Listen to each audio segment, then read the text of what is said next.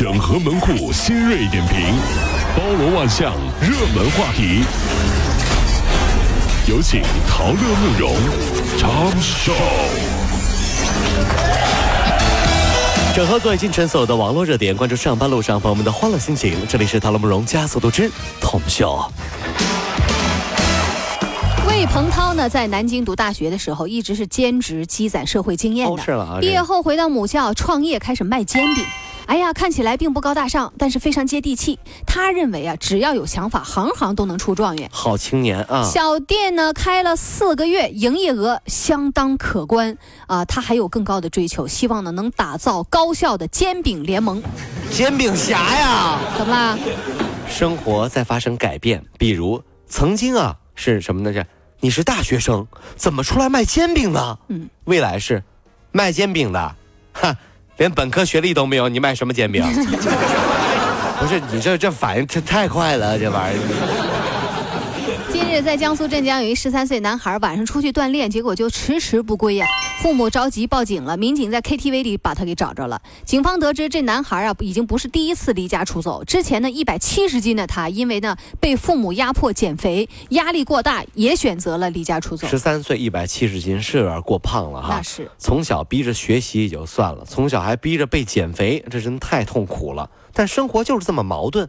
小时候，奶奶外婆说吃这么少，长大有什么用？长大了，妈妈说吃这么多，长大了有什么用？到底怎样？玩我呢？玩是不是玩我呢？一会儿是我的胃是弹橡皮筋儿啊，是吧？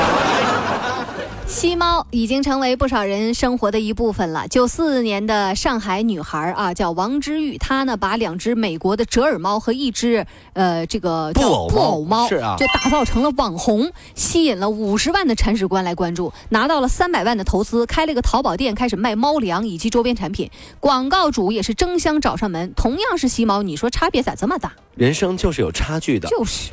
人家养猫赚钱，我我败家。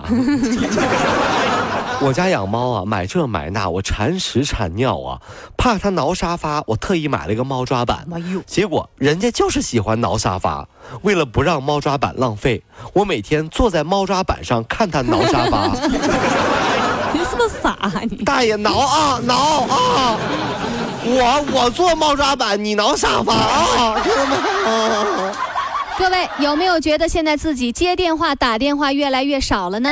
现在继聊天别发语音之后，没急事儿别打电话成了新世纪的一种社交礼仪。接电话真的那么可怕吗？此话题一出，顿时云集很多人。你不是一个人啊，有千万的网友都站了出来了。的确，当你接到一条五十九秒的语音的时候，你内心是崩溃的。当这条五十九秒的语音还是你老板发来了，事情就很严重了。当你在听着老板五十九秒很重要的语音的时候，忽然一个电话打进来，你是想死的。我白听了。结果那个电话还是来问你游泳健身了解一下啊。这就是我为什么有接电话恐惧症的原因，你知道吗？重庆警方近日捣毁了一个以现货交易平台分析师为幌子的诈骗团伙，涉案三百五十多人，追讨金额呢达到九千一百多万元。主犯李某一七年去买宾利豪车的时候，销售顾问呢想给他一个优惠二十万，这李努李某生气了，你看不起我是不是？你要给我便宜二十万？不得不说，有的人啊，钱来的太容易了。你有的时候在想，那些人钱都从哪儿来的呢？所以啊，就不太珍惜。我只想说，大概只有在牢里的时候才知道追悔莫及吧。要不怎么说呢？都说天下这个没有免费的午餐，我觉得不是。哼，监狱食堂免费啊，是吧？我进去随便吃，你你看你看看。那我跟你说啊，生活还特别规律呢。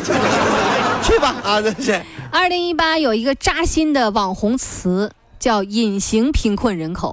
对于穷这个事儿，大家最近有一个很高级的说法，隐形贫困人口啊，就是说呢，呃，看起来每天有吃有喝，哦但实际上你非常穷，上一秒吃吃喝喝，下一秒你就只能吃土。网友们做了很深刻的思考，一波新的词就出现了，比如隐形有钱人口、隐形单身人口。哎呦，真的是啊，嗯，不一样吧？慕容，你看我这每天起早贪黑哈，啊为了生活这么努力，啊你就不好奇我是为了什么吗？啊，那你为什么呀？你看我的胳膊，啊，怎么？我有隐形的翅膀，上一边看，看没？我看看是疯了。看看？隐形的翅膀。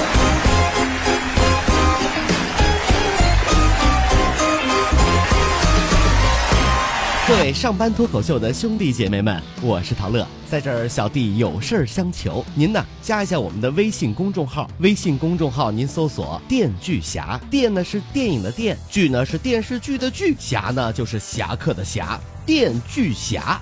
三分钟神剧推荐给你好看，更多精彩记得关注我们的“电锯侠”微信公众号。看完我们的精彩呈现，您呢以后看什么片子都不用纠结了，也麻烦各位帮我们多做宣传，在这儿谢谢您了。